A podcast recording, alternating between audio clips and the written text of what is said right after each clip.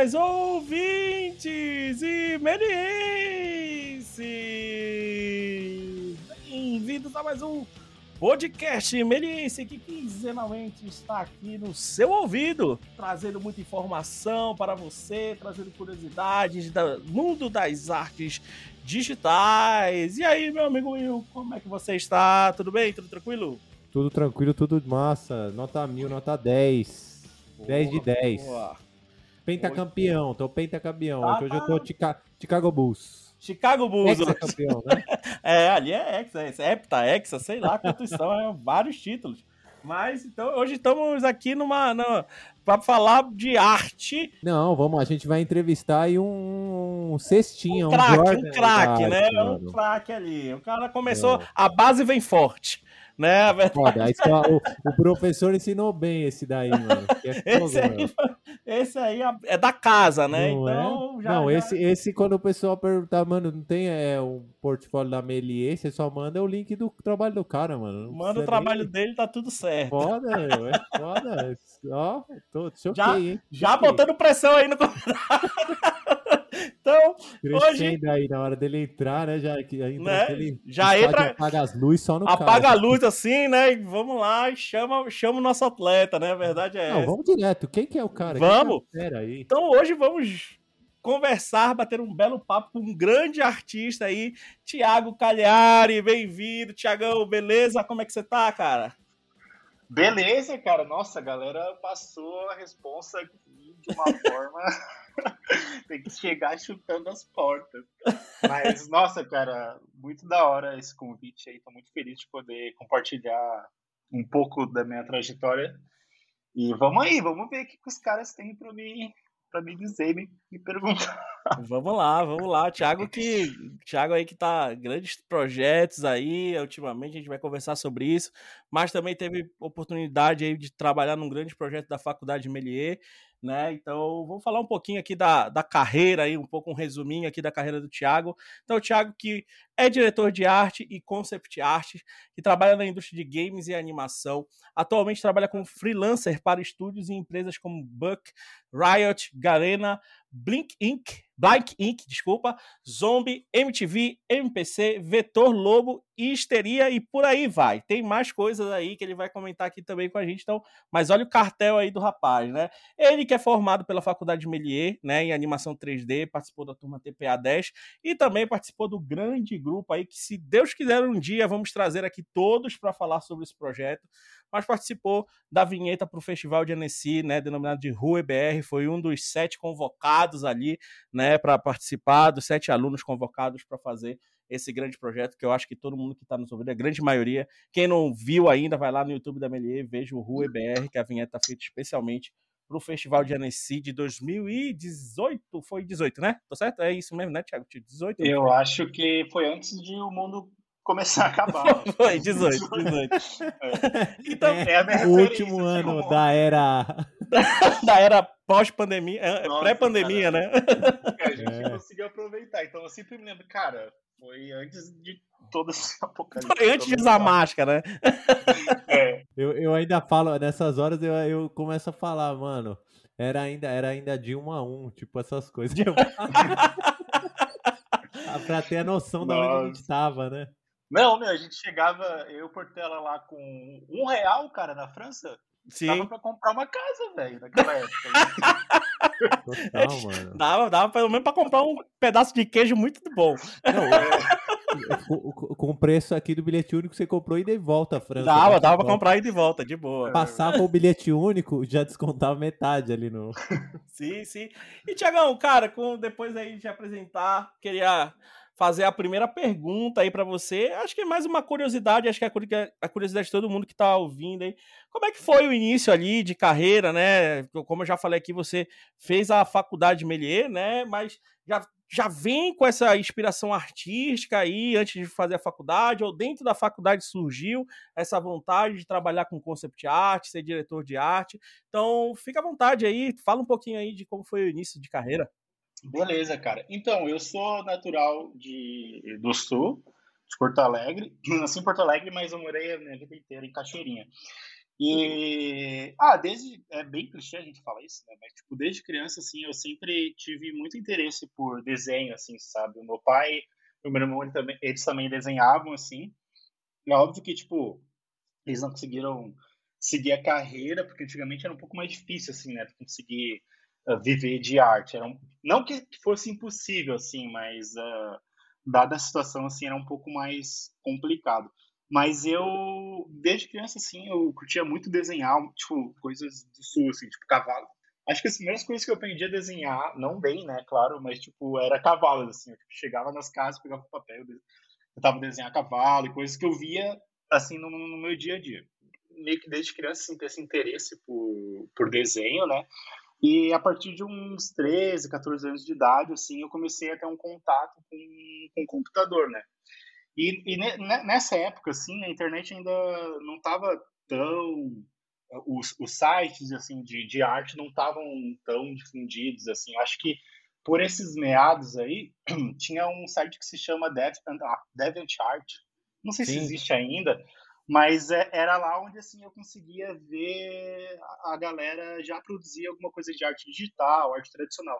E isso foi, foi muito louco para mim, assim, porque eu comecei a perceber que realmente dava para talvez trabalhar com isso, né? E, e, também nesse meio tempo tinha, tinha muita gente fazendo arte para jogos, tipo World of Warcraft. Então já estava começando a surgir muitos artistas digitais que contribuíam para essas empresas, sabe? E daí eu ali com meus 13, 14 anos, eu achava que, tipo assim, uh, o que me faltava para fazer arte digital era tipo uma tablet, sabe?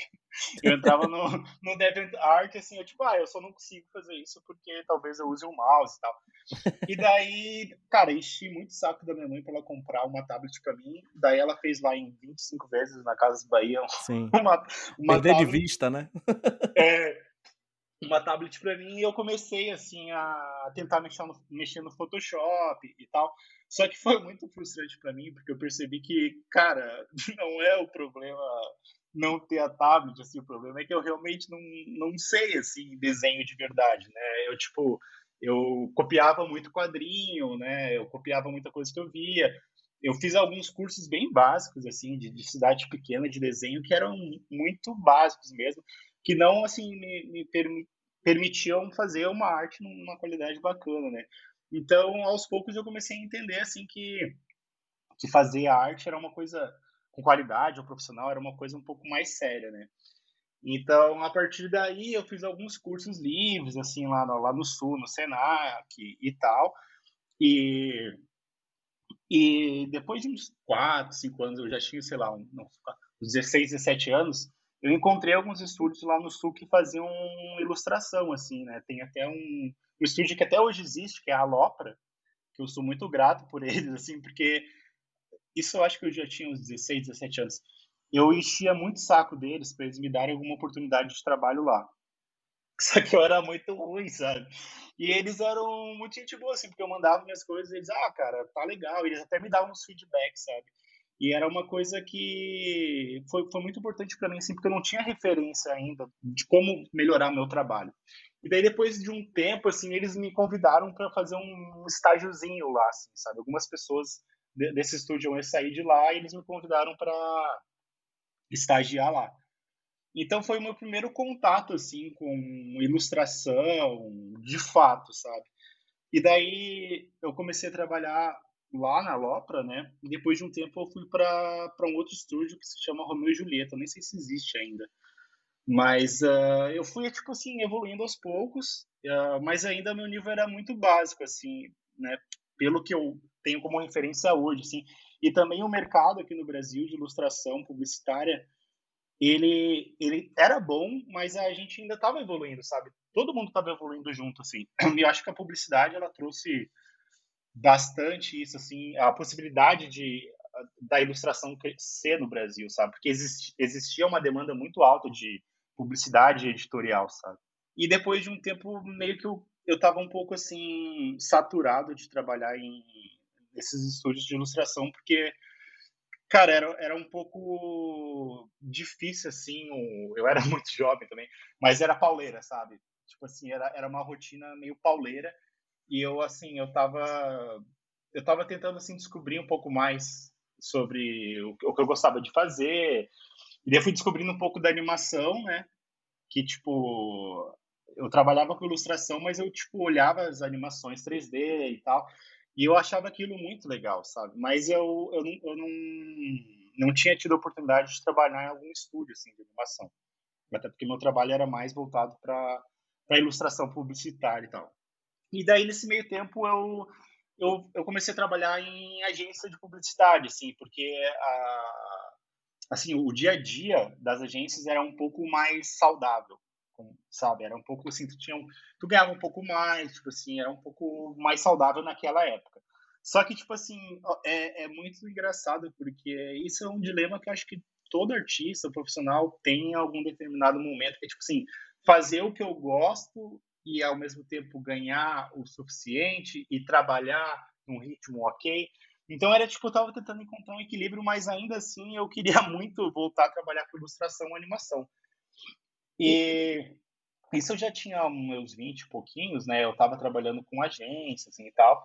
E daí, cara, em, lá no Sul tava bem difícil, assim, eu consegui uma oportunidade de... Eu até trabalhei na, num estúdio que se chama Santa lá, mas foi por pouco tempo. Mas eu realmente queria, tipo, aprender mais sobre animação, entender o workflow de animação. E a Meliesa já tinha muito, muita história aí nesse meio tempo, né? Imagina, quando eu era jovem, eu acho, tipo, jovenzinho, assim, a Meliesa já tava, tipo, estourando, assim, já tinha muito artista formado, né? Já tinha muito artista trampando fora já com isso. Então, lá, eu morando no Sul e vendo a Meliesa, era para mim uma puta referência, assim, tipo, era a maior referência que eu tinha né? Então, assim, depois de uns 20 pouquinhos anos, o que, que eu fiz? Cara, eu, eu peguei tipo, tudo que eu tinha guardado, peguei meu carro e vim para São Paulo estudar na Melier, sabe? Porque me, me demiti e tal. Meti o louco, assim. Como... Deixa eu só, só te perguntar um negócio rapidinho. Isso tudo você tava na escola ainda? Tipo, terminando, tipo, indo pra faculdade ainda, quando você tava trabalhando nessas agências, tudo sim, isso. Sim, sim, eu, eu estudava e trabalhava. Legal, e, tipo, legal. Assim, uh eu, eu sou de, um, de uma família bem humilde, assim, do Sul, sabe? Tipo, nunca me faltou nada, assim, né? Mas uh, meus pais não tinham condição de pagar uma faculdade para mim lá no Sul, porque era muito caro, assim, ainda é, né? É uma, sim, sim, é uma, é uma parada que é para poucos, assim. Então eu tinha que trabalhar e estudar ao mesmo tempo, sabe?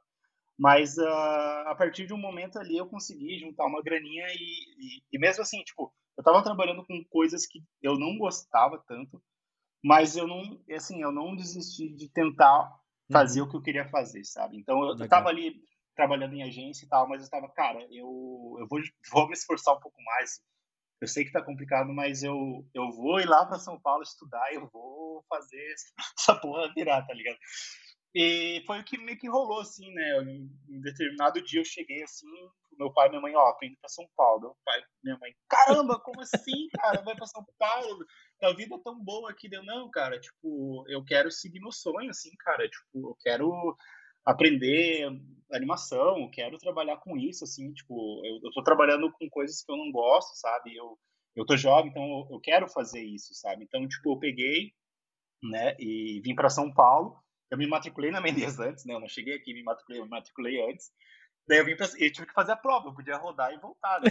Mas tinha uma, tinha uma prova, uma prova da Melies, mas foi basicamente o que eu fiz, assim, eu vim para São Paulo e entrei na Melies. Ô, Thiago, só uma pergunta, só uma curiosidade. Você falou que não estava trabalhando com você não curtia, então na, naquela época você estava trabalhando com design sem ser ilustração na, na agência, é isso? É, então, agência, assim, cara, é, depende muito do perfil, mas geralmente, assim, se, tipo, tu sabe ilustrar e tu trabalha numa agência, Uh, tu vai estar tá fazendo coisas que são, por exemplo, de design, às vezes, tipo, tu é contratado como designer, mas tu sabe ilustrar, os caras vão, tipo, botando coisas, sabe? Então, acontece que, tipo assim, uh, eu era mais um designer que sabia ilustrar do que um concept artist, ou alguém que realmente trabalha na indústria de animação, assim, sabe? Então, eu sabia que eu tava... Uh, para muitos isso pode ser muito legal, assim, sabe? Tipo, mas eu sabia que eu não queria fazer isso da minha vida, sabe? Tipo, trabalhar, sei lá, fazendo uma arte para um aplicativo, uma coisa assim. Não que não seja legal, mas eu queria muito, assim, poder me envolver numa produção de uma animação grande, uhum. sabe? Esse tipo de, de coisa, sabe? Legal. Não, e o bacana é que, que aí, é, vamos chegar no ponto agora da faculdade, né? Você teve, você, você entrou na Melier e eu, eu, lembro que você teve um belo destaque ali, né, do, nas suas artes, na, no aprendizado, tudo isso, que te levou a, a, a, acho que essa primeira experiência assim com a animação grande, valendo, que foi a, a, a o né? Então você fez lá a vinheta, o RueBR, com uma equipe, tudo certinho. E eu queria que você falasse um pouco, porque esse destaque também, esse esforço, te levou a essa, essa, essa oportunidade aí que você teve e também alcançar outros sonhos aí, né? Até a gente estava em off aqui, a gente estava conversando que teve algumas empresas que você conheceu lá e que já, já você já namorou aí para trabalho, outras coisas também. Então eu queria te falar, queria que você falasse um pouquinho dessa experiência que você teve aí da, na vinheta, na Melier também, porque querendo ou não, a vinheta do Annecy foi o seu trabalho de conclusão de curso, né? Sim. É, então, quando eu entrei na faculdade, assim, até, uh, depois de um tempo, até um pouco próximo da, desse trabalho da vinheta, um estúdio chamado Consulado me chamou para trabalhar uhum, lá. Uhum. Mas, uh, cara, isso só foi possível, eu acho, porque eu estava estudando a Melê, sabe? Tipo assim, porque eu, eu tinha um background de ilustração mas o fato de eu estar estudando na Melies, uh, assim, de certa forma comprovou para eles que, cara, o maluco sabe sobre animação, sabe sobre o workflow de animação. Então, isso foi uma coisa muito importante assim para eu conseguir trabalhar em estúdio de animação, né, depois no futuro e, e, e entender assim como que é o processo da, de criação de, um, de uma animação, né? Então, assim, no, no final do, do, curso ali da, da Melies, né, foi, foi muito legal que eu recebi esse convite para trabalhar na vinheta. E foi uma experiência muito legal, assim, porque a gente teve a oportunidade de criar um mini estúdio, assim, a Melies, né, e, e produzir um trabalho com bastante liberdade, assim, né. Eu acho que desde o início, assim, quando a gente começou esse projeto, foi, foi muito bacana, porque a gente queria realmente criar, mesmo com nossas limitações, né, a gente era todo estudante, a gente queria criar alguma coisa assim que tivesse a cara do Brasil e que pudesse ser, de certa forma, alguma referência lá fora, sabe? Então, cara, foi, foi muito legal, assim, para mim, essa experiência e eu aprendi muito, assim. É, tipo assim, é, foi muito um processo real de produção, porque a gente teve inúmeros problemas, a gente às vezes brigava e, tipo, às vezes se discordava, tinha algumas questões de ego, mas assim, cara, o mercado às vezes é assim, né? E às vezes a gente acha, isso aconteceu muito assim na minha carreira, tipo, ah, cara, eu quero trabalhar na Disney porque a Disney é a Disneyland. E tipo, não, cara, tipo, a Disney pode ter um monte de problema e pode ser pior que, tipo, a pior experiência que tu já teve, sabe?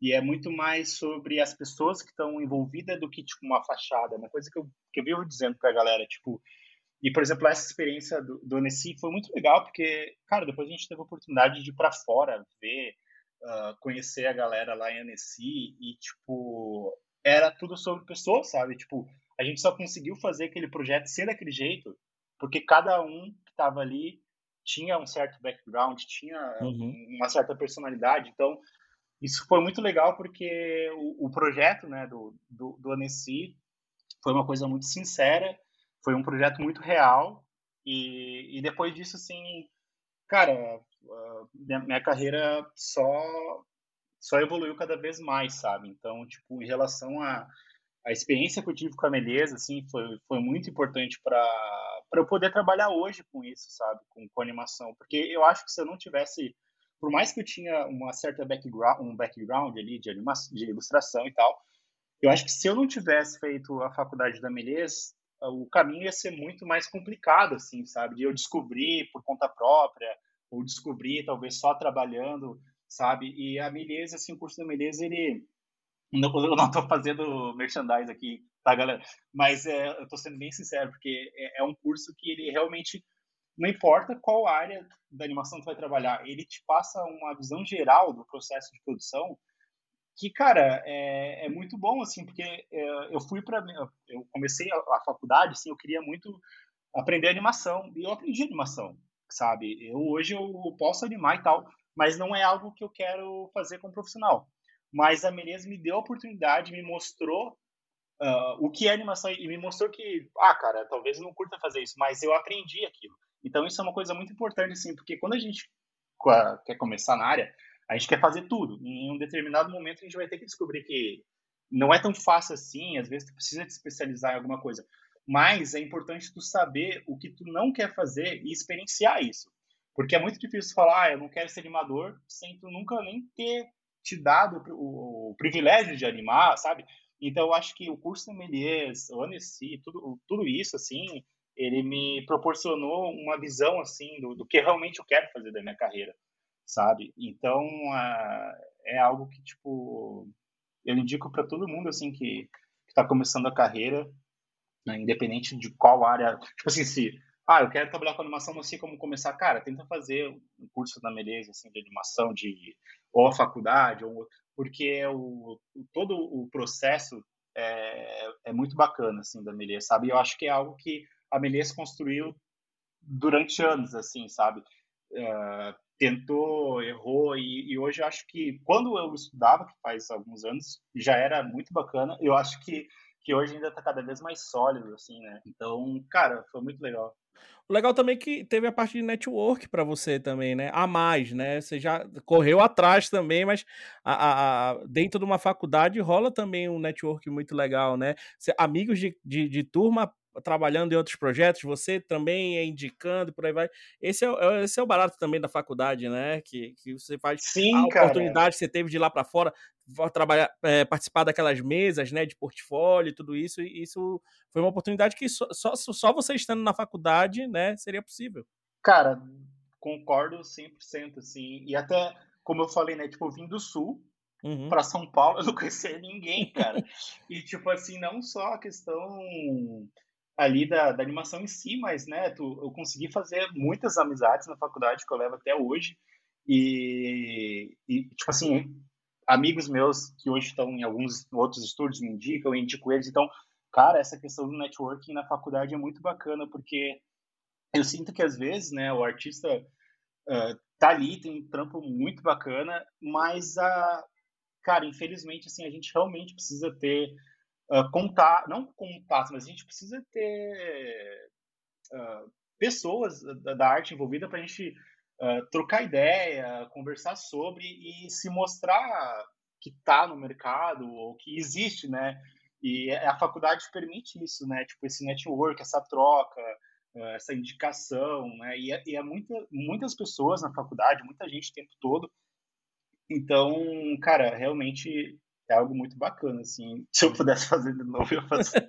Eu adorei esse comentário dele, porque eu recebo muito é, pergunta no Insta, assim, que sabem que eu sou professor da Melier, e falando assim, ah, professor, mas é que eu não queria fazer faculdade, eu já queria ir para minha área tal. E é exatamente o que você falou, faz toda a diferença do mundo, porque você vai ter um contato muito maior do que, ah, não, já sei que eu quero fazer concept, não, já sei que eu quero ser eu acho que a gente tem, não sei o que o Thiago pensa, mas eu acredito que a gente tem que se formar hoje, mais do que nunca, é, com um conhecimento abrangente da nossa área, né, Thiago? E a faculdade permite isso. Sim.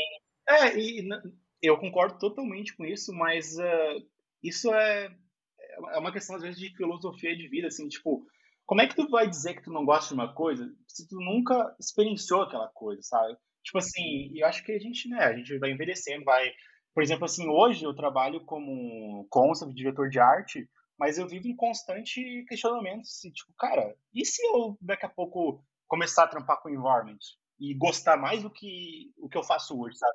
E tipo assim, a faculdade te permite transitar sobre várias partes do, do processo de animação, desde roteiro, às vezes tipo, a pessoa entra num da faculdade de animação, ah, eu só vou ver visual, e na verdade é audiovisual, né? Tem questão do áudio e ela se descobre, sei lá, sound designer ou escritor. E, cara, é até no, quando comecei a faculdade, assim, foi muito legal eu, eu ter as aulas do, do Portela de edição, cara, porque é muito massa. E, tipo assim, às vezes eu faço para mim edições, sabe? E é uma coisa que eu sinto muito prazer fazendo e, e, tipo, se algum dia eu cansar de fazer concept, talvez seja algo que eu possa que eu possa trabalhar também, assim, sabe? Uh, é alguma coisa que eu posso, sei lá, né? A faculdade ela te, te possibilita inúmeras skills. Então, se a pessoa tem a condição ali de fazer a faculdade, assim, tem tempo para fazer, cara, eu acho que é uma experiência muito bacana, assim, sabe? Muito valiosa. Não, e nunca se fechar, né? Isso é, isso é, é, é importantíssimo. E até, até no, no, trabalho hoje em dia que, vo, que você tá, né? No, no, no, patamar aí de trabalho que você tá, que hoje em dia você é diretor de arte, né? E um, um esse, essa palavrinha diretor, querendo ou não, uh, é comunicação, né? Você saber se comunicar com outras áreas, com outros, Exato. outros patamares, isso é, isso é importantíssimo. Isso eu acho que eu acho que te ajudou muito a, a te levar a essa condição de um diretor de arte, né? Totalmente, assim, igual hoje eu tenho assim base para poder conversar com um lead de modelagem, um lead, sabe, e, e não ficar lá assim falando baboseira. Tipo, eu preciso falar a mesma língua que ele. Falar, olha, cara, tipo, uh, eu acho que tipo a luz não tá funcionando aqui por causa disso. E, tipo assim, eu, eu tenho essa background para dizer para ele por que, uhum. que não tá funcionando. Não posso chegar tipo assim, ah, ah, cara, eu não gostei porque eu não gostei, sabe? Eu tenho que ter propriedade para falar, né? Uh, então, eu acho também, né, a questão de de eu ser hoje diretor de arte, trabalhar uh, com isso, só também foi possível porque hoje eu entendo bastante assim, sobre o processo de animação. Eu estudei na Melies uh, toda a parte de 3D, desde roteiro, tudo. Então, se eu pegasse fosse direto para o concept, eu acho que eu não ia ter, por mais que eu quisesse, eu não conseguiria ser diretor de arte, sabe? A não ser que eu, sei lá, estudasse por fora muito, cada coisa separado, mas assim, a faculdade ela já te entrega um workflow ali uh, muito bem feito, sabe? Que, tipo, cara, se tu Sim. fizer faculdade, mesmo que tu fizer toda errada, cara, no final, tu, tu vai saber alguma coisa sobre como faz uma animação, sabe? Como que é o workflow. Então, eu concordo totalmente, assim, com esse teu pensamento, portanto. Eu queria mandar uma provocação, apesar de agora a gente ter elogiado bastante a Melier, né? Falado assim, o que que tem que você aprendeu no trabalho, que hoje você vê que é uma experiência, um aprendizado que você teve no mercado e que você não esperava enquanto você estava estudando, mesmo que tenha sido ao mesmo tempo, mas vamos dizer que como estudante você não Na tinha. Na prática, né? É, uma prática você falou, mano, isso eu não sabia, isso me... Cara, eu acho que a gente podia perder horas assim falando disso, mas, cara, uma coisa que foi, ficou muito claro assim para mim depois de um tempo eu acho que até falei de, de uma forma mais básica isso na, anteriormente, mas quando a gente está começando nossa carreira, a gente pensa assim, cara, eu quero trabalhar na Disney, porque a Disney, depois que eu trabalhar na Disney, eu vou ser respeitado, eu vou ser o cara. Ou na Blizzard, blá blá blá. E, cara, na verdade, assim, uh, tu pode fazer trabalhos incríveis no Brasil, tu pode fazer em qualquer lugar, e isso não depende da fachada da empresa. E, e essa empresa também pode ter vários problemas, sabe? Tipo, às vezes quando a gente está estudando, a gente romantiza muito o mercado, a gente acha, nossa, mas um dia eu vou trabalhar num lugar que vai ser perfeito. E a real é que a realidade é complicada, sabe? Tipo, hoje eu trabalho num estúdio que se chama Axis Animation, da Escócia. E, cara, eles fazem trabalhos incríveis, assim, AAA. Eles têm um workflow que é diferente do workflow da Vetor, que é diferente do workflow da Disney. E tem inúmeros desafios todo dia, sabe? Problemas, alegrias, e isso foi um, isso é uma coisa que eu acho que é inevitável, assim, sabe, da nossa carreira. E às vezes a gente acha que a gente vai sentar, vai trabalhar feliz para sempre, sabe? E eu acho que essa questão de trabalhar feliz é, é uma é uma questão de tipo como tu lida com as situações, sabe? E não sobre tipo tu ter o trabalho perfeito, porque isso é uma coisa que cara, tu pode ter o trabalho perfeito trabalhando para um, um estúdio pequeno, isso varia muito né, do, do, do, que tu espera como algo ideal. E eu acho que quando eu comecei, assim, eu achava que, ah, quando eu trabalhar, quando eu trabalhar acabou, aqui, acabou a vida. Tipo, zerei a vida, é muito legal. E, cara, eu trabalhei com eles lá e, tipo, putz, legal, é mais um estúdio que eu tô trabalhando, mais um estúdio com pessoas e ambições diferentes.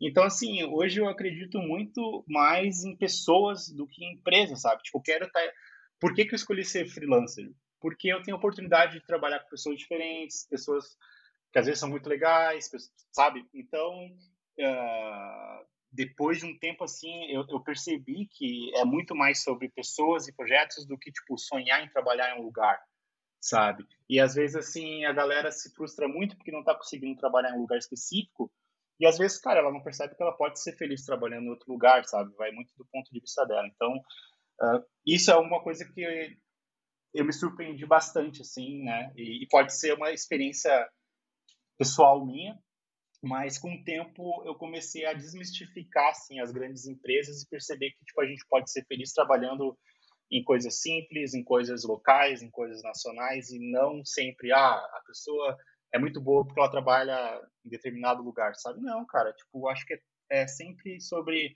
a gente estar tá feliz, estar feliz fazendo o que a gente gosta, uh, sabe? E mais do que ter que provar para os outros alguma coisa, sabe? Não sei. Talvez eu tenha ido não, muito para um lado não. filosófico, assim, mas é uma coisa que eu realmente percebi, assim, ao longo do tempo, sabe? Acho que é um, acho que é, te, te, acho que te ensinou a ter pé no chão, né? A verdade é essa. Isso é, isso é, isso é muito bom. É muito eu bom. acho que tira um pouco é, é, uma questão do fetiche, né? Que quando a gente não tá no mercado, a gente fetichiza isso. Fala, nossa, mas, mano, o importante é trabalhar na Disney, mesmo que seja lavando a gaveta. Aí você fala, não, meu, tem gente fazendo um trabalho incrível que não tá lá muita gente eu vejo assim, trabalhando assim com a galera de fora e tal, eu vejo, cara, os brasileiros são muito bons. E a gente às vezes tem um, uma certa síndrome de vira-lata ali, sabe? De tipo, ah, não, só trampo gringo é bom. Cara, hoje eu mato no peito, assim, cara, os brasileiros são os melhores do mercado, velho. E eu falo com total certeza, assim. E basta só a gente acreditar, assim, né? Na...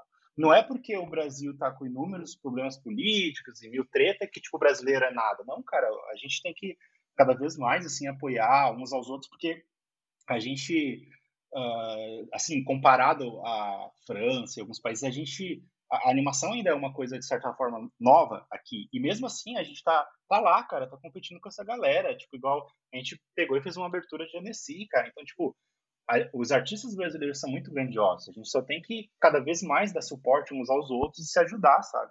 É legal você ter comentado isso. Eu vou puxar aqui uma, um, um projeto. Uma treta. Não, não, não uma treta, mas acho que um projeto e uma coisa que você colocou até é, em cima desse projeto aí, que é, que é ao mesmo tempo que você tem um pé no chão, a gente tem sonhos também, né? Você teve a oportunidade de trabalhar em grandes, né, com projetos de, com, com jogos de grandes nomes aí no mercado e tudo isso. Mas é, eu queria puxar aí agora o último projeto que você fez e, e, e tem uma frase que foi bem legal que você colocou no, no seu na sua divulgação desse projeto, que foi o, foi, que é bem legal, que foi um diálogo muito gratificante, entre Thiago de 9 anos e Thiago de 28. Senti que toda essa caminhada aqui está valendo a pena e que, mesmo tempo tão sombrios, podemos sempre acreditar em dias melhores. E você, escreve, e você Incorporou escreveu... o carnal ali. Né? Não, e foi legal que, que você comentou justamente isso. Você teve a oportunidade aí de trabalhar no clipe, né? Além de grandes nomes de jogos aí, você teve a oportunidade de trabalhar no clipe de uma grande banda do mundo, que foi o, último videoclipe do, do Iron Maiden, né, cara? Então, eu queria que você falasse um pouco disso também. Ao mesmo tempo que você tem pé no chão, você realizou sonho aí, né? Você realizou então, sonho cara, de menino de 9 é, anos. Só, falando, só tá falando mal da grife porque você tem o teu nome lá no Iron, mano. Desculpa, desculpa, eu não entendi. Não, eu tô te provocando, falando, o cara falando mal humilde, contra as grifes e tal, aí tá no Iron Maiden, né? não, não, mas eu vou me defender. Brincadeira, brincadeira. Vai lá, vai lá. Vai não, mas tipo assim, não, é, é muito legal esse, esse ponto, Portela, porque, como eu falei, essa questão de sonho, a gente tem os sonhos, mas, cara, sei lá, às vezes é uma coisa assim, é um, é, um, é momentâneo, né? Às vezes a gente tá numa pira, nossa, meu sonho é tal.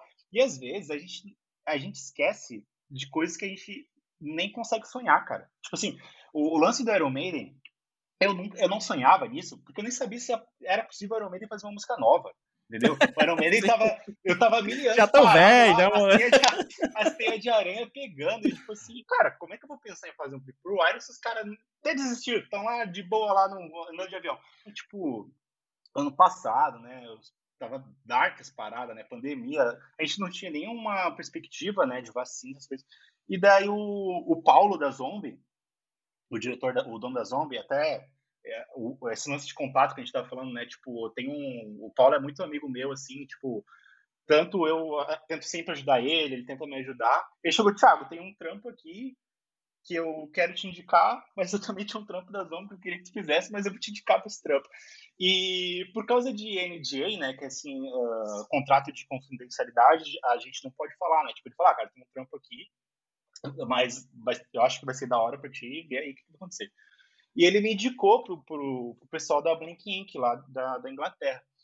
E daí o pessoal entrou em contato comigo para eu fazer. E, tipo, quando eu descobri que era Maiden, eu fiquei, tipo assim, já era, zeramos a vida precisa de mais nada, dá pra botar lá na lápide e acabou. E, cara, foi alguma foi uma coisa assim muito incrível, porque eu eu gosto muito de Iron Maiden, sabe? Hoje eu não escuto todo dia, igual eu escutava uh, antigamente, sabe? Até porque o cara enche o saco um pouquinho, tem que Iron Maiden tem que, tem que escutar um dia sim, um dia não. Mas, uh, mas eu escutei muito na minha juventude, assim, porque o meu irmão era metaleirão, assim. E, cara, desde criança eu escutava Iron Maiden pra caramba. Tem até um, um, uma foto que eu botei aí junto do projeto que eu, no meu aniversário de 9 anos, com a camisa do Iron Maiden. E eu curtia muito ver as artes do Iron, assim, e eu, tipo, cara, como é que. Como é que faz isso, né? Isso também dialoga com essa ambição de querer fazer ilustração, entender mais sobre. E eu olhava as artes do Iron, assim, e naquela época o Derek Riggs, acho que era com aerógrafo, assim, ele já fazia umas artes muito sinistras. Sim que tipo, tu não sabia, cara, isso é digital, é, é tradicional. E, cara, daí eu entrei nesse projeto no, no ano passado, no, no, olho do furacão, assim, e foi uma experiência muito legal, assim, porque uh, eu comecei, eu fui um dos primeiros artistas de background, assim, sabe? Então, até uma coisa assim que uh, background é diferente de concept, né? Tipo, uh, geralmente o background ele é é a imagem que que vai ser feita ali como um plano de fundo da animação, e ela exige um grau de, de qualidade assim um pouco mais polido, né? Porque uhum. o concept, né, para animação, existe o, o, concept e o product design, assim, tem, tem várias uh, dentro do setor de concept tem várias uh, nichos, né? É, tem, dependendo isso Vários depende braços, da, né? uhum. é, depende muito da estrutura do estúdio, né? Óbvio que um estúdio super pequeno não vai ter lá um setor de concept super nichado, assim. Mas não era concept, né? Era um, era um trabalho de background, assim.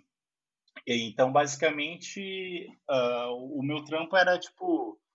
Tinha já um, um, layout, assim, né? Que eu recebia, mas eu, cara, tinha bastante liberdade em, em fazer essas artes de background que, tipo, basicamente, né? O, o que o diretor queria era que cada background fosse tipo uma arte do Iron Maiden que poderia ser usada separadamente. Assim. Então, a resposta, cara. A resposta era grande. Era grande, era porque, grande. tipo, cara, quando eu peguei assim, o, o Alex, que é o produtor, aí chegou pra mim, cara, tu quer fazer um teste? Eu falei, não, não quero, meu. Me manda aí o, o valendo já, amanhã eu começo, eu já vou chegar chutando o porta.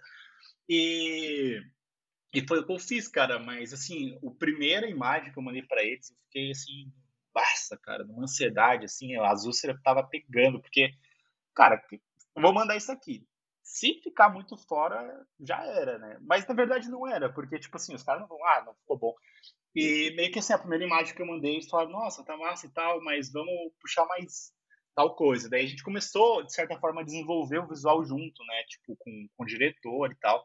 Então, cara, foi um processo muito bacana, assim, porque eu tive liberdade de criar em cima, até a parte do. para quem não assistiu, assim, né? Tem a parte do deserto lá eu tive uma liberdade em, em, brincar com as cores, assim, tipo, o meu trabalho, ele é um pouco mais gráfico e urbano e colorido, e o Iron Maiden é uma coisa mais dark, sabe?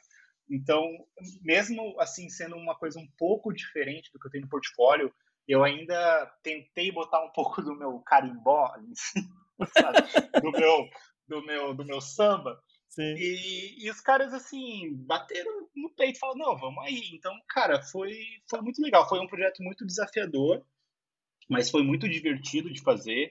Até eu estava fazendo esse trabalho e estava fazendo um trabalho com a Buck no, no, no, mesmo tempo. Só que, cara, esse trabalho aí era, era o, a alegria do dia, assim, sabe? Eu acabava as coisas da Buck e ia fazer Iron Maiden, ligava os tons. E... Então, assim, cara, isso é, é dialoga um pouco com aquela questão que eu falei de tipo assim, cara, às vezes tu trabalha com umas coisas que te dá um, um prazer tão legal, um projeto tão legal que tipo isso sobrepõe às vezes um sonho que tu tem de trabalhar em um determinado lugar que tu não consegue, tu te frustra, sabe? Então, essa experiência do Iron Maiden foi muito, cara, foi muito além de ser um projeto para Iron Maiden, né, que é uma coisa épica, a, a questão assim do, do trabalho foi muito divertida, sabe? De longe assim foi uma das experiências mais legais que eu tive assim na minha carreira e eu não e é uma coisa que eu nunca pensei que seria possível. Simplesmente aconteceu. Juntou Entendeu? útil então, agradável, né? É. Tava ali de boa, chegou o Iron Maiden, falei, tá bom. Como não queria nada, né? Legal, legal, cara. Não, eu, eu lembro quando eu, quando eu assisti o clipe, e aí eu falei, ah, botaram os créditos, aí eu falei, ah, vou assistir o crédito, nem, nem sabia que você tava valendo tudo isso. Aí quando Nossa, eu vi cara. esse. Falei, caralho! Além de ser Maiden, tem um aluno meu trabalhando. Que foda! Nossa, Foi é, então, cara, essa, essa questão que tu falou dos créditos é uma coisa também um pouco complicada no nosso mercado, assim, sim, assim, porque sim. não é algo comum de acontecer. Nem, ainda mais em clipe, né? É, então, assim, uh, é uma outra coisa, assim, que eu respeito muito o Iron Maiden, porque, cara, eles fizeram questão de acreditar todo mundo, assim, sabe? E, cara, e até um dos meus sonhos era participar de um projeto que meus pais podiam, poderiam estar tá sentado assistindo e ver meu nome nos créditos. E, cara, foi a primeira vez na vida que isso aconteceu em, sei lá, quantos anos de carreira, sabe? E isso só mostra como, às vezes, o mercado, assim, ele realmente uh, não quer mostrar, assim, a galera que está envolvida. Às vezes, tem uma questão de... que eu vejo alguns estúdios de... Tipo, de, como posso dizer, não de concorrência, mas de estratégia de estúdio. Tipo assim, no estúdio tal tá com um artista que tem um estilo muito específico. Segurar, né, é, ele não quer mostrar quem fez para o estúdio concorrência não lá pegar o cara, entendeu? Uhum, então uhum. eu já participei de projetos assim, uh, não vou citar nomes aqui, grandiosos assim, que não tem meu nome nos créditos, sabe? tipo assim, se tu quiser saber que eu participei, tu tem que procurar muito. Isso é ruim assim pro para os artistas, né? É, isso é de certa forma uma quase uma elitização da animação, né? Porque tu, tipo assim, o crédito é a oportunidade que tu tá dando pro, pro artista de, de, de, ele seguir trabalhando com, com outros estúdios e tal. E às vezes alguns estúdios privam isso, né? Então não é uma coisa muito legal, né? Mas é aquilo, né? Quando envolve grana, business, né? A animação também é, é uma grande indústria, né? Então é uma política que alguns estúdios uh, acabam fazendo, que eu não concordo, né? Mas infelizmente acontece. Mas não foi, não foi o que aconteceu com o Iron Maiden. Assim, o Tio Bruce foi lá, uh, botou o nome de todo mundo, foi, foi muito legal, cara. Mestre, você falou uma coisa que me gerou uma dúvida sobre o seu processo criativo.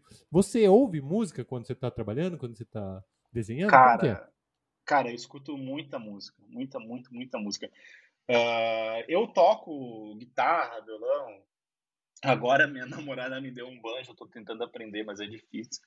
Mas uh, como né, a animação é uma questão de audiovisual, assim, eu acho que a música é algo que é 50-50. Até o Portela falava lá nas aulas dele. Cara, é 50-50. Cara, tu vai fazer uma animação linda com uma música sem música, é uma coisa. Ou uma música muito ruim, é outra. Uma música muito boa, é outra. Então, assim, quando eu tô trabalhando, eu gosto muito de botar alguma música que tem uma certa conexão com o trabalho que eu tô fazendo. Tipo, o Iron Maiden, eu escutei muito metal. Não só Iron Maiden, assim, cara, eu tava no mood dark total, assim, era trevas pegando, sabe? E porque e outra, uma coisa legal do projeto é que eles deixaram a gente escutar a música. Então, assim, uh, quando eu escutei a música e vi storyboard, cara, na hora me bateu um sentimento em mim. Assim, tipo, cara, eu sei como eu vou transmitir os backgrounds, como eu vou ilustrar isso. E a música me ajudou muito a sentir, né? Que a, que a, que a música tem uma vibe meio country, assim, no início. Sim, né? a música The Writing on the Wall, tá? Pra quem não sabe aí, depois de procurar isso. no YouTube. Ela tem um clima meio country, meio deserto, assim. Então, cara, isso influencia totalmente no, no artista e e mesmo que às vezes a gente acha que não influencia, cara, com certeza lá no teu subconsciente aquilo vai bater de alguma forma. Então, por isso que eu, que eu curto muito, assim, uh, escutar música e às vezes botar uma música que tem relação com o meu trabalho, porque isso vai influenciar no meu trabalho.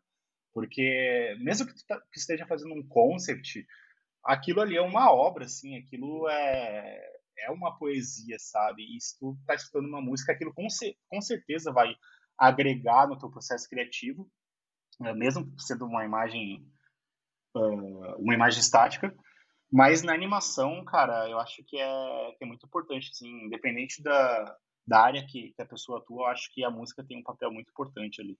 Eu queria só comentar que eu, é, eu falo muito para meus alunos também, escutar música, eu passo alguns exercícios, que é tipo assim, eu falo, ó, eu vou só tocar uma música aqui, sem vocês ver imagem, clipe, nem nada, nem saber quem é banda, e vocês desenhar. Porque eu acho que às vezes a gente tem uma formação muito verbal. A gente quer explicar muito com palavras aquilo que a gente quer transmitir. E a música tem esse poder que, tipo, você ouve a música, mano, não precisa explicar, ó, vai ser gótico, ó, vai ser alto astral, ó, vai ser festa. Mano, só ouve que você vai saber o que é, qual é o tom que precisa da animação ou do desenho. Tem isso, né? Sim, cara. Uh, tipo assim, eu sou metaleiro, mas eu escuto bastante rap, tá ligado? Uh, até assim, o meu trabalho pessoal, ele, ele tem uma pegada um pouco mais urbana, mais de skate. E, cara, esses dias eu tava fazendo uns trampos, botei um Charlie Brown Uh, não que Charlie Brown seja rap, assim, mas, cara, aquilo ali tava dialogando com uma imagem, assim, de, de um jeito que se eu não tivesse escutando Charlie Brown, seria outra imagem, sabe? Então, cara, é, é, total isso que tu falou, assim, cara. Às vezes tu, tu larga uma música ali, o que acontece no teu cérebro a gente não sabe, mas alguma coisa acontece ali, alguma combustão, alguma coisa. Vai influenciar, né? Sim. Legal, legal. E, Tiago, pra gente indo assim um pouquinho ali pro final, e é, é uma coisa que a gente sempre pergunta aqui pro, pro, pros convidados, né? E é uma coisa que eu acho que, que, que até vale aí também já nesse assunto. Cara, o que, que dica o Tiago de hoje em dia, né? O profissional Tiago de hoje em dia daria para aquele Thiago lá de trás, que estava começando, tudo isso, que você acha assim, pô, deixa eu dar um toque nesse moleque, legal como você falou, né? Deixa eu dar um toque nesse moleque de 9 anos, né, que realizou um sonho, mas deixa eu dar um toque nele para ver o que, o que pode, né, ajustar ali na carreira, ou não na carreira dele, né, mas ah, um toque para ficar melhor ainda o negócio, né? Então, que, que dica você daria assim para aquele Tiaguinho lá de 9 anos, que camisa do Iron Maiden no seu aniversário? Caramba, agora é, é difícil eu falar pro, pro Thiago do passado que ele deveria fazer, porque se ele não tivesse feito, que ele é meio dark, né? Meio Inception. Sim, sim. É, se ele tivesse feito algo que ele, diferente, talvez eu não estaria do jeito que eu tô hoje, assim. Mas eu acho que, tipo, algumas vezes eu não escutei, assim, o que eu queria fazer. Eu dei muito ouvido para outras pessoas isso, de certa forma, talvez tenha acabado não me impedindo de ter feito as coisas que eu fiz, mas prolongou um pouco, sabe? Porque eu sou uma pessoa que eu escuto muitas pessoas, só que eu acho que em determinados momentos da minha vida, assim, eu escutei muitos outros e deixei de escutar o que realmente eu queria fazer. E eu acho que se fosse a maior dica que eu daria hoje, é, e, e, e eu acho que foi a, a coisa que mudou minha vida, foi tipo, cara, faz o que tu quer fazer e não importa a opinião dos outros, cara. Porque no final da história vai ser a tua história, não vai ser dos outros. Se tu quiser fazer, seja lá o que for, dentro da animação, qualquer outra área, vai atrás disso, porque só assim a gente vai conseguir ser feliz, sabe? Se a gente estiver vivendo a vida, a história dos outros, cara, no, no final a gente vai se arrepender muito, sabe? E, e, é óbvio que isso às vezes é uma questão de privilégio, né? A gente a gente vive no Brasil, então muita gente aí está tentando sobreviver, primeiramente, antes de querer fazer, uh, realizar seu sonho, ou, ou, estudar o que quer estudar. Mas eu acho que, assim, cara, tenta nunca esquecer, assim, o que te faz acordar todo dia e qual é a tua motivação, sabe? Porque eu acho que foi isso que fez eu estar onde eu tô, assim, sabe? Um determinado momento da, da minha vida, eu falei, cara, eu vou largar tudo e eu vou para São Paulo, estudar na Melies, e eu vou fazer isso virar. E eu abri mão da minha família, até hoje, tipo, eu moro em São Paulo, né, a pandemia acontecendo, eu tô longe deles. Mas, cara, eu tô vivendo a minha vida sincera, sabe? Tipo, eu não, hoje, assim, eu posso dormir tranquilo. Eu fiz o que eu queria fazer, sabe? Eu tive que abrir mão de várias coisas, mas, cara, eu tô sendo sincero comigo, sabe? Então, acho que, por mais difícil que essas decisões talvez sejam, acho que a gente sempre tem que tentar ir atrás do que a gente quer fazer, sabe? Não, perfeito. Porque vale a pena. Hoje ah. eu sou um cara bem feliz, assim. Acho que é uma bela dica aí pro pequeno Thiago e acho que para os alunos também aqui, né, que estão estão ouvindo aí, a galera que está entrando aí na área, está começando aí na área, eu acho que é uma bela dica também, né? Além das outras dicas que você deu aqui durante o nosso papo. Will, você quer falar, perguntar mais alguma coisa? Queria agradecer o Thiago aí, que foi um baita bate-papo, meu. Meio, meio filosófico, meio reflexivo aí, uma coisa, né? pra pensar. Eu, às vezes, acho que eu vou muito por esse lado, porque, cara, eu acho que às vezes é o que mais falta nos artistas, sabe? Tipo, a gente analisar essa, essa parte mais psicológica, sabe? Às vezes a gente vê que o que mais uh, impede a gente fazer as coisas é mais uma questão pessoal ali de psicologia do que realmente talento ou sei lá técnica sabe? Porque ser artista é um e profissional né é uma, uma questão um pouco complexa porque ao mesmo tempo que é o que a gente ama fazer é a nossa profissão. Então a gente está em constante brigas e diálogos ali com, com nós mesmos né? Não perfeito perfeito. E, e, e Tiagão, cara, é, eu queria te agradecer muito aí, né, esse, esse belo bate-papo. Sempre que acho que sempre namorei trazer você aí no, no podcast. Finalmente a gente conseguiu aí pela pandemia também, né? Porque agora tá todo mundo mais tá mais não é, não é que seja mais fácil, o trampo continua o mesmo. Mas uh, uh, o acesso assim da gente bater um papo aqui, parar no intervalo, alguma coisa, eu acho que tá, tá. Eu já eu tenho uma Tipo, além de ser professor, a gente teve a oportunidade de viajar junto, né, de conviver aquilo ali, conhecer mais o Thiago como pessoa, e eu acho que... Que não vale nada.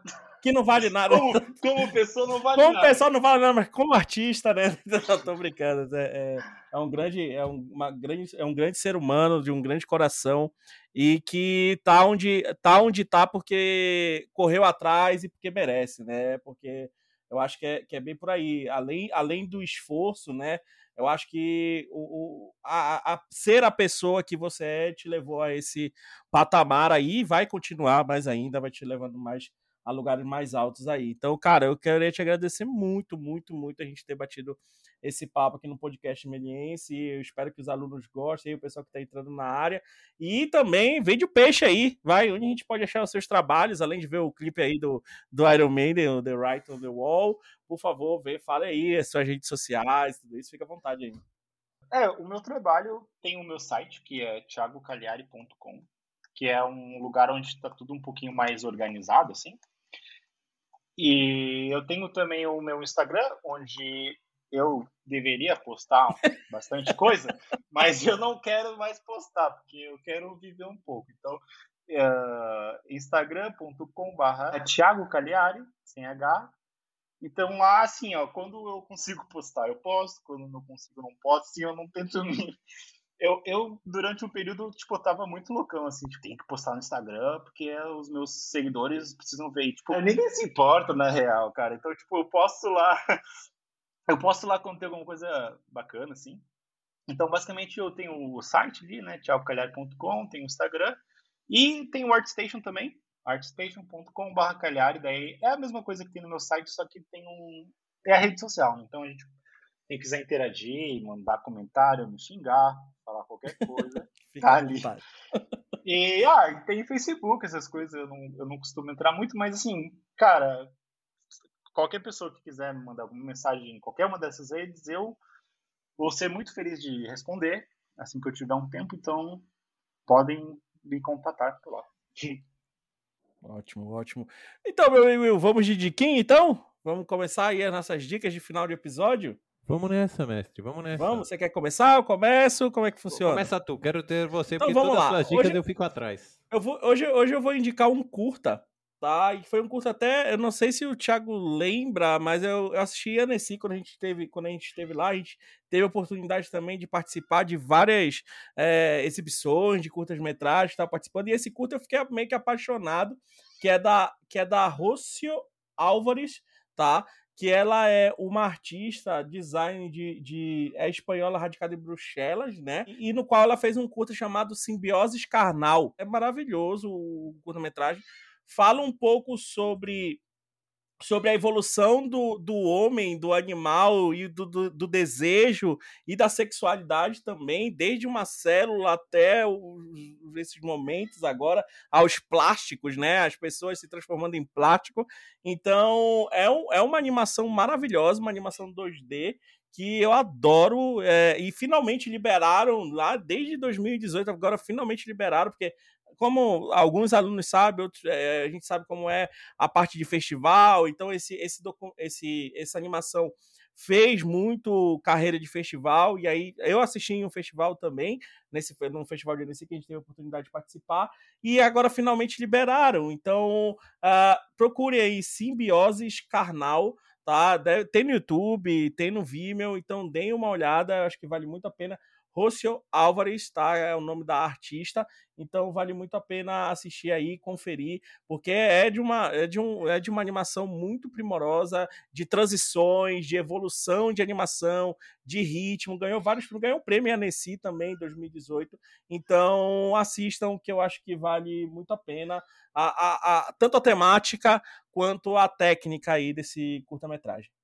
Opa, nota mil, gostei da indicação, já estou anotando aqui. Bom, mestre, é, eu vou indicar um que eu indiquei essa semana, que eu terminei de ler um livro, e é, foi o que eu falei até antes, que uma menina que, uma aluna minha, que eu não sei se mora na Colômbia, onde mora a menina, não mora no Brasil. E ela falou que comprou também lá no país dela, ela pediu para comprar. O livro é Vida, um filme, ou Life, a Picture, que a movie, a movie, que é do Neil Gabler, o mesmo cara que escreveu a biografia do Walt Disney. E ele escreveu esse livro antes da biografia do Walt Disney, que ele tenta falar assim como que a nossa vida foi dominada pelo entretenimento. Ele faz um panorama assim, século XIX, século XX, como tipo, por exemplo, os jornais foram ficando cada vez mais menos preocupados com informação e mais com divertimento. Como que as celebridades foram se tornando o que elas são hoje, que assim, a gente nem sabe o que, que a pessoa faz, o que ela, o que ela é, que ela é uma, ela é um ator dela mesmo. Sabe que, tipo, a gente. Eu tava. No livro ele cita, por exemplo, o Johnny Depp. Aí fala assim, mano, o Johnny Depp, o principal papel do Johnny Depp é ser o Johnny Depp, né? ou, é ou Anitta. No livro ele não fala nem que ele é americano, mas essas figuras, né? Que você fala, mano, que, qual que é o papel da pessoa? Então ele foi falando que nossa vida ela foi se tornando um entretenimento. A gente tá atuando para ser ator na nossa vida. E é louco que ele escreveu esse livro antes de ter internet. O livro é mais antigo. Não tinha Instagram. Eu falo, mano, se o cara escreveu isso sem Instagram, Imagina agora. Agora é total, porque todo mundo tá atuando num filme da própria vida, né? Todo Nossa, mundo é uma marca hoje em dia, né? É uma bad aqui, galera. Ixi, ficou mal, né? Ficou mal. Nossa, cara. Não, então esquece. Então, na verdade. Então não, não lê, né? Não, não, não, mas é que. O livro é light. Realidade, né? Tiagão, e a sua dica aí? O que, que você tem para nós de dica? Cara, eu não sei se a minha dica vai, não vai ser um pouco atrasada, assim, ou se a galera Nada, já tá. Não existe isso aqui. Uh, e eu também não, tenho, não pensei muito, assim, mas, cara, eu, eu não sei se a galera na Melias usa o Miro para organizar projetos. Assim, alguns usam, alguns usam. É, então, eu ia indicar assim, o Miro porque é uma coisa que é um, é um site, né? Uhum. Onde a gente consegue criar como se fosse um, um, uma parede infinita, assim, de botar referência, e é totalmente colaborativo. Então, nesses tempos de pandemia, assim, é, é uma plataforma muito legal de a gente uh, compartilhar nossos projetos, nossas ideias, sabe? E é, um, é uma rede social, é, é um site, né? Não sei se é rede social, que eu comecei, é, um portal que eu comecei a usar faz, uh, não faz muito tempo, assim, né? E acho que o mercado também começou faz um ano, dois anos, e é algo que, tipo, todos os estúdios hoje estão usando. Assim, é claro que tem alguns estúdios que, por questão de segurança, blá, blá, blá, uhum. FBI, não, não usam, mas, assim, cara, eu acho que, uh, por exemplo, quando eu estava estudando na Melies, nem existia Miro, mas se existisse, acho que ia ser uma coisa boa, assim, né, porque a gente consegue facilmente organizar nossas referências, comentar, compartilhar com o amiguinho, então, miro.com é um, um bom site aí para como uma ferramenta de trabalho, assim, sabe? Tem também o isso é online, né? E tem também o Puri Purihef, que é que é quase igual ao Miro, mas é uma coisa mais individual, assim, que é um é, uma, é um board infinito para a gente botar referência, mas eu lembrei do Miro porque eu uso bastante aqui no trabalho, como eu sou diretor de arte, meu, meu uhum. trabalho basicamente é fazer referência, brief, essas Sim. coisas burocráticas, que ninguém quer fazer, eu uso eu uso bastante. Legal. E é fácil de compartilhar com a galera e tal. Então, minha dica é o Miro. Essa dica é ótima porque tem alguns alunos, alguns grupos que usam.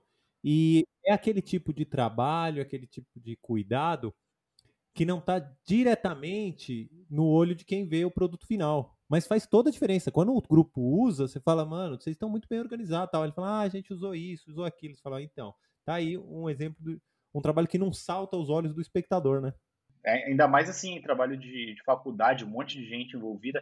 E também, assim, é uma, não é, é uma coisa profissional, assim. Eu estou trabalhando num, num estúdio grande, assim, cliente grande, o cliente colabora também, é fácil de compartilhar com, com o cliente, né, como que está o processo de trabalho. Então, é, é uma, uma parada bem bacana, assim, para o nosso trabalho. Se já fosse acostumando agora, né? Quando chegar lá, lá no mercado mesmo, já, já chega de boa, tranquilo, sem, é, sem dor de cabeça. Né? Já chega chutando a porta. Tiagão, cara, mais uma vez, queria te agradecer pela, pelo seu tempo aí, por esse grande bate-papo que a gente teve aqui. Você está presente aqui no, no, no, podcast Meliense, a gente já queria há bastante tempo, mas eu queria te agradecer muito por aceitar o convite e trocar um pouco e, e, e compartilhar também um pouco da sua carreira aí com, com, a, com o pessoal da Melier, com quem é o, os curiosos aí, os amantes das artes digitais, tá? Muito Sim. obrigado mesmo, cara. Cara, foi um grande prazer, assim, eu, eu Estou muito feliz de poder trocar essa ideia com vocês, assim, tipo, eu, eu sou muito grato por, por tudo que, que eu aprendi na Melies, eu acho que é mais do que justo depois de compartilhar, assim, como que eu tô hoje, compartilhar com a galera que está começando um pouco da minha experiência, para talvez inspirar eles aí e mostrar que é possível. A, a caminhada é um pouco difícil, sim, mas é possível, assim, se a gente se dedicar, acreditar em nós, a gente, a gente consegue fazer as coisinhas. E tem que escutar um pouco os professores também, não dá para brigar com eles. escuro, só escuro, né? Quando os professores estão mil anos aí trabalhando, os caras sabem. Boa, valeu, Tiago. Will, chegamos ao final. Considerações finais aí, meu amigo. Ah, sucesso para todos nós. Eu vou terminar com a, minha, a mensagem que eu termino todas as minhas aulas. Cobrem caro. Co... Cara, nossa, a gente podia. Eu não sei se tem tempo para discutir isso, mas é uma questão bacana de se conversar, assim. Opa, que... vamos marcar um próximo. Já fica pro pra... próximo, já fica com o próximo. Não, Mano, não porque, vai ser, cara... vai ser o mais ouvido de todos os podcasts. cara, não, mas, é, mas assim, do, do, fundo do coração, cara, eu acho que a gente precisa falar sobre isso com a galera que tá começando, porque a, a, muita gente tá tá perdida em relação a essa questão de custo, sabe? E o que eu faço, assim, cara, sempre quando alguém vem trocar ideia de grana, eu tento ao máximo educar essa pessoa para ela saber cobrar, porque acaba que se a galera não sabe cobrar, não entende, a gente não consegue solidificar o mercado, né? E todo mundo e é perde, né? É, e ainda é um tabu, assim, aqui no Brasil, eu acho que, não querendo desmerecer o Brasil, mas acho que no Brasil ainda a gente, essa questão de valor muito talvez por causa da desigualdade social que a gente tem. Uh, cara, é muito loucura, velho. E, tipo, em outros países eh, não existe, assim, um cara cobrar milhões e um cara cobrar muito pouco, assim. O mercado tem um certo, quase sindicato, sabe? E aqui no Brasil, acho que a gente, a gente precisa ainda discutir mais isso. Então, cara, eu acho que é, que é algo muito legal de a gente conversar, assim, com, com outros profissionais e para, assim, de certa forma, educar a galera que está começando e entender que dá para trabalhar com isso e, e, sem ser de graça, sabe? Não, perfeito. Já, já tá aí o convite, então. Já tá feito o convite pro, pro, pro, próximo podcast aí. A gente vai falar, já tem até o nome aqui. Vai pagar quanto? O tema da, do podcast, né? né? Mas já, já tá convidado aí, Tiagão, para esse bate-papo. Não, ótimo, vamos, ótimo, não, cara, vamos, quero, vamos, vamos. Quero muito, cara. Porque assim, também foi uma coisa que não faz muito tempo que eu aprendi a cobrar, sabe? Aos uhum. poucos eu, eu entendi ali como que é, mas foi tipo questão E é uma coisa que não tem aula, né, meu? Não tem, por mais não que tem aula, fale, né? não tem aula, né? É, não tem. É uma, é uma questão bem filosófica, é, é, uma questão filosófica e ao mesmo tempo uma questão de dignidade, de dignidade Sim, total, ali. Né? Total. Então já fica marcado aí o próximo próximo podcast com a participação do Thiago será vai pagar quanto? O pessoal já tá, só, só quer ouvir esse, né? O pessoal nossa. tá com raiva xingando nós. Falou, nossa, agora que vocês iam falar. então não, fica cara, pra não. próxima, é, já deixa uma engatilhada aí, galera. Fiquem de, fiquem de olho. Fala nossa, aí, Diego. Velho. Não, não, mas é muito isso, assim, cara. As pessoas às vezes chegam pra mim, cara, quanto que eu tenho que cobrar? Eu, caramba, meu, como que eu estou outra pessoa tem que te dizer quanto tem que cobrar, cara? quanto é que você vale, né? É, não, é tipo, isso é, porque me perguntam também, tipo, o cara vem com um baita trampo Sim. gigantesco, e aí eu falo, meu, eu cobraria X, mas eu, porque eu sei o tempo que eu levo, o sim, trabalho sim. que eu tenho, quantas contas eu tenho que pagar, você tem que pensar em tudo isso, não adianta eu te dar isso. o valor, né? É, mas, mas é questão do desespero, assim, a galera, ela, ah, eu quero quero pegar o trampo, mas eu não quero também não saber cobrar. E daí ela chega para a pessoa e pergunta quanto que eu tenho que cobrar. Isso aqui realmente é, um, é uma Sim. questão de podcast. É uma questão de é podcast. Questão para vários para um podcast, mais um podcast maravilhoso. Então, Thiago já está convidado aí, já tá, já botei aqui na agenda, já é o próximo e a gente já, já vou chamar outras pessoas para a gente fazer esse grande bate-papo aí, porque sim, é necessário mesmo, concordo perfeitamente. E é uma coisa que sempre estão perguntando para mim, sempre estão perguntando para o Will, acho que para todos os professores da MD, professor, quanto é que eu tenho que cobrar? Né? Os professores estão perguntando um para os outros. Até também. nós, professores, perguntamos um para o outro, quanto é que eu tenho Às que vezes... cobrar? Às vezes a gente pergunta pro aluno também. É, uma é verdade. É uma... Mas vamos, vamos. Eu acho que é um belo assunto para um bate-papo e pode ter certeza Não, que vai rolar esse ano ainda. Não, vamos aí. Ótimo. Aí. Ótimo. Então, galera, vamos ficando por aqui em mais um podcast Meliense. Espero que vocês tenham contato. Lembrando, podcast Meliense quinzenalmente aí no seu ouvido, sempre nos escutando. Spotify, YouTube da Faculdade de Melier também, SoundCloud. Só basta procurar lá podcast Meliense que você vai achar Todos os nossos episódios, todos estão disponíveis para vocês gratuitamente. Então escutem, é, adquira, como já dizia o ET Bilu, adquiram mais conhecimento aí escutando nossos podcasts, tá? Um forte abraço, meu povo, um abraço e tchau!